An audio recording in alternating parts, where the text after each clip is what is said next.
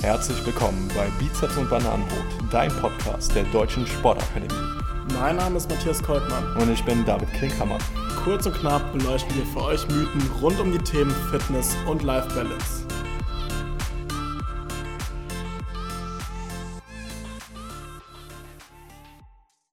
Hallo zusammen, hallo Miriam. Hallo. Heute spreche ich ähm, mit der Akademieleitung der Deutschen Sportakademie, das ist die Miriam. Und äh, meine erste Frage an dich wäre, wie bist du zur Sportakademie gekommen und wann? Das ist eine spannende Frage. Ähm, tatsächlich bin ich seit 2016, also ein bisschen mehr als sieben Jahre jetzt schon hier und ähm, bin über einen ja, gemeinsamen Bekannten des Geschäftsführers äh, und mir damals hierher gekommen. Also ich war bei meinem anderen Job nicht mehr so glücklich. Also für mich war klar, ich muss da gehen. Mhm. Und er kannte eben den äh, Mirko und hat gesagt, hey, die sind ganz cool, bewirb dich da mal. Mhm. Das habe ich dann getan und äh, das äh, war dann der Startschuss quasi für mich. War dann hier zum Vorstellungsgespräch, gemeinsame Erörterung, wie es weitergehen könnte und äh, ein paar Monate später habe ich dann hier angefangen. Mhm, kurz Zwischenfrage, seit wann gibt es die Deutsche Sportakademie? Äh, wir sind jetzt seit zwölf Jahren am Markt. Okay, also bist du schon einen Großteil der Zeit auf jeden Fall mit dabei. Ähm, wie hat sich die Sportakademie entwickelt, seitdem du hier bist? Ähm, ziemlich krass, muss ich sagen. Also wir sind ja tatsächlich gestartet mit zwei Lehrgängen, also Sportbetriebswirt äh, damals noch und Sportfachwirt, also genau die sind zwei Lehrgänge und die gab es auch, als ich kam. Und ähm, dann hieß es, ach, wenn du jetzt schon mal da bist, können wir den Fitnessbereich aufbauen. Hatten wir so nicht mehr vor, aber ähm, sehen wir jetzt einfach nochmal die Chance drin. Und dann haben wir erst den ähm, betrieblichen Gesundheitsmanagement, der Ernährungsberater, den in dem Jahr noch dazu genommen, also quasi uns verdoppelt. Mhm. Und ein Jahr später dann den kompletten Fitnessbereich äh, dann hinzugefügt quasi. Also mit den Lizenzen, die ihr jetzt auch kennt oder die man jetzt so kennt. Äh, Sport- und Fitnesstrainer, Fitnesstrainer B-Lizenz, verschiedenen A-Lizenzen, haben dann ein, zwei Jahre später einen Personal Trainer noch mit hinzugenommen mhm. und ja, dann ja jetzt auch noch den kompletten Life-Balance-Bereich. Also da schon ähm, ja einfach eine Komplettwandlung bzw. eine komplette Ausspielung des Ganzen, was Sport so bedeuten kann. Was sind aktuell deine Aufgaben bei der Sportakademie? Ähm, sehr vielfältig, also in erster Linie natürlich die Leitung äh, des Gesamten, also des Teams, zu schauen, äh, dass die zusammenarbeiten. Ähm, bin aber auch noch im tutoriellen Bereich äh, tätig, ähm, vor allem für die Sportmanagement-Lehrgänge, habe ähm, auch die Entwicklung des Sport- und Fitnesskaufmann, Frau ähm, so mit auf dem Tisch. Da sind wir ja jetzt in den Endzügen des ersten Durchgangs, optimieren den jetzt nochmal und genau, ansonsten auch so das ganze Thema pädagogisches Konzept äh, für Tutoren, für Dozenten. Ähm, ja, so verbringe ich meinen Tag. ja, klingt auf jeden Fall spannend und noch viel Arbeit aber auch. Und wenn du jetzt zurückblickst so die, auf die letzten sieben Jahre, was hast du für dich persönlich mitgenommen oder was hat dich persönlich weitergebracht? Ähm, auf jeden Fall, dass man im Team arbeiten kann. Das mhm. war äh, für mich äh, nicht ganz immer so eigentlich der Vordergrund. Ähm, man merkt hier aber total, wie der Zusammenhalt oder wie die verschiedenen Aspekte einfach ineinander spielen können, ähm, dass es sich lohnt, auch ähm, verschiedene Perspektiven mit zu betrachten an der einen Stelle. Ansonsten einfach so dieser Lohn, sich einzubringen und äh, ja, sich selbst mut, mutig zu sein, sich einzubringen. So, mhm. ja. War dir schon immer klar, dass du in der Sportbranche arbeiten möchtest oder wann hast du dich dazu entschieden?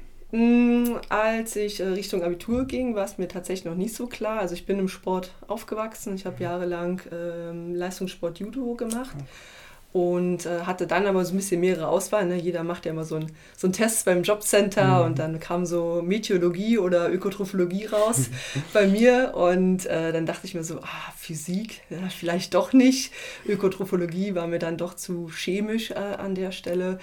Und ähm, Sport war mir schon klar dann. Ich wollte aber nie als Trainer arbeiten. Also ich habe äh, auch als Jugendtrainer gearbeitet und es war jetzt ja nichts, wo ich sage, damit möchte ich jetzt meinen mhm. Lebensalltag ähm, verbringen. Und war dann aber ganz froh, dass da äh, relativ neu damals Sport- und Fitnesskauffrau die Ausbildung ähm, auf den Markt gekommen war. Und so bin ich im Grunde im Sport gelandet. Mhm. Ähm, machst du immer noch Judo oder? Nee, tatsächlich nicht mehr. Judo nicht mehr. Äh, ich bin also im Moment viel im CrossFit eher unterwegs, ja. ähm, aber so grundsätzlich vieles schon ausprobiert. Auch ähm, ich habe Aerial Hoop, Aerial Yoga gemacht, mhm. war im Fitnessstudio unterwegs. Laufen tue ich nicht, das überlasse ich anderen im Team.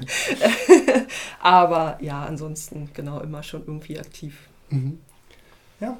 Ähm, Gibt es irgendwas auf deiner Bucketlist, was du in den nächsten Jahren oder irgendwann einmal gerne machen würdest? Meine Bucketlist besteht hauptsächlich aus Reisen. Sehr schön. also da stehen jetzt nochmal so ein paar größere äh, Traumerfüllungen an. Ähm, also ich runde in diesem Jahr und äh, da wird so der erste Traum von Hawaii jetzt äh, demnächst erfüllt. Sehr schön. Und äh, ja, das sind so die Sachen. Ansonsten hat man natürlich immer noch so ein paar sportliche Ziele, die, mhm. die so in, in Einzelprojekten äh, mit reinkommen. Ähm, ja, genau. Jetzt sind David, Annika und Lukas ja über diesen sportwissenschaftlichen Zweig zur Sportakademie gekommen. Bei dir, du hast ja eben schon angesprochen, sah das ja anders aus. Ähm, worin siehst du da die Vorteile über diesen Weg?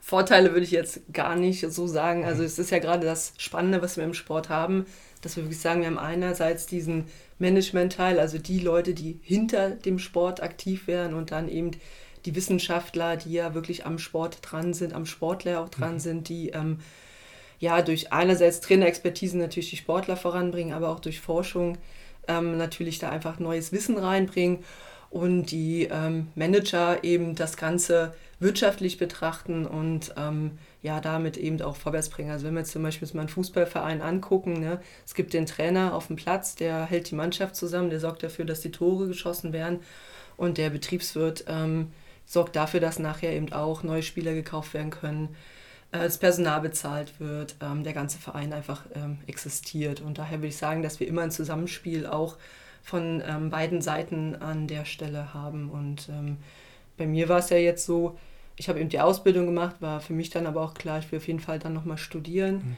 Deswegen habe ich dann auch noch einen Bachelor und Master im Sportmanagement gemacht. Ähm, hatte aber auch einfach den, den Vorteil, eben die Hochschulzulassungsberechtigung zu haben durch die diversen anderen Weiterbildungsmöglichkeiten, Fachwirte, Fitnessfachwirt, Sportfachwirt, hat man da ja dann auch grundsätzlich einfach die Möglichkeiten in diesem Bereich auch ja, seine Karriere zu machen. Ja, ich habe gerade hier auch das Gefühl, dass ihr euch da sehr gut ergänzt, ähm, alle zusammen dann ein gutes Team bildet. Miriam, die Deutsche Sportakademie bietet ja auch eine Ausbildung zum Sport- und Fitnesskaufmann an. Wie unterscheidet dies denn jetzt inhaltlich und auch von der Konzeption von der Ausbildung, die du damals gemacht hast? Mhm. Also die Ausbildung, die ich gemacht habe, ist 2002 auf den Markt gekommen und war tatsächlich reingedacht für Leute, die im Sportverein, Sportverband äh, unterwegs sind. Und so ist die auch konzipiert worden, also rein auf Vereinswesen, klar die Managementinhalte und so weiter. Nun hat die Fitnessbranche dann 2007 gesagt, hey, wir wollen auch eine Ausbildung haben, was ja auch durchaus sinnig ist, weil wir ja ziemlich viele junge Leute haben, die da auch in dem Sport oder in dem Bereich ähm, ja, potenzielle Auszubildende sind. Und die haben die Ausbildung aber mehr oder weniger einfach nur übernommen und haben am Ende noch Anatomie und Physiologie rangehangen und haben dann gesagt, das ist jetzt für den Sport und Fitness oder mhm. vor allem für den Fitnessmarkt. Und als wir mh, mm, uns das damals überlegt haben, vor drei Jahren, also vor vier Jahren haben wir angefangen, darüber natürlich nachzudenken, aber eben vor drei Jahren sind wir dann an den Start gegangen, haben wir gesagt, okay, wir wollen irgendwie was haben, was wirklich den Leuten in der Branche was bringt. Deswegen haben wir das Ganze gespickt mit Lizenzen, also eben nicht nur den kaufmännischen Part, was nachher bei der IHK auch geprüft wird, sondern haben gesagt, wir nehmen Fitnesslizenzen mit rein, wir machen die Leute fit.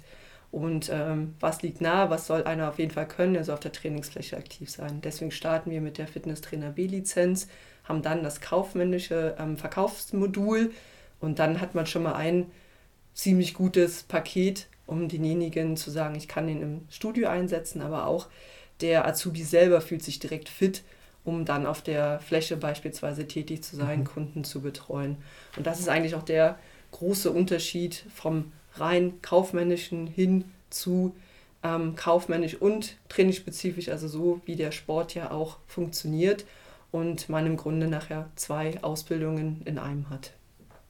Dann gehe ich vielleicht nochmal weg von der Sportakademie. Wie sieht so ein perfektes Wochenende von dir aus? Wochenende ähm, verbringe ich am liebsten draußen tatsächlich. Mhm. Ähm, also für mich ist ähm, einfach so dieses Thema, ähm, also sportlich sich irgendwie bewegen, aber mhm. nicht, dass ich sage, da steht jetzt der Sportfokus äh, im Vordergrund. Das mache ich tatsächlich eher unter der Woche, also wirklich zu sagen, das ist jetzt ein Training, ähm, sondern ähm, Wandern, Fahrradfahren beispielsweise, also wirklich raus in die Natur und dann kann ich wirklich, das ist dann so ein Urlaubstag für mhm. mich einfach. So raus von dem, was ich sonst mache. Hat natürlich auch den Vorteil, dass man sich nicht um Haushalt und Co. kümmern muss. und äh, ja, aber das ist so eigentlich für mich so das Perfekte. Dann irgendwo anhalten, nochmal was genießen irgendwie und ja, einfach weg zu sein. Ja, sehr gut. Ich würde dann mit ein paar Entweder-Oder-Fragen weitermachen, ähm, wo wir gerade bei Wochenenden waren. Samstag oder Sonntag? Mm, Samstag. Ja, warum? Weil dann noch der Sonntag davor steht. sehe genauso. ähm, Rucksack oder Koffer? Rucksack. Okay. Also ja, so Backpacking. Ja, äh, ich habe cool. Koffer hasse ich wie die Pest. Okay. Also muss alles irgendwie tragbar sein. Ja. Kaffee oder Tee? Äh, Kaffee. Mhm. Berg oder Meer? Meer mit Berge. Perfekt. ja. Ähm, Auto oder Fahrrad? Fahrrad. Ja, das habe ich mir gedacht, so wie du eben erzählt hast. Ähm, stilles Wasser oder Sprudelwasser? Stilles Wasser. Mhm. Und süß oder salzig? Süß. Schoko oder Vanille? Uh, Vanille. Eine letzte Frage vielleicht noch. Stadt oder Land?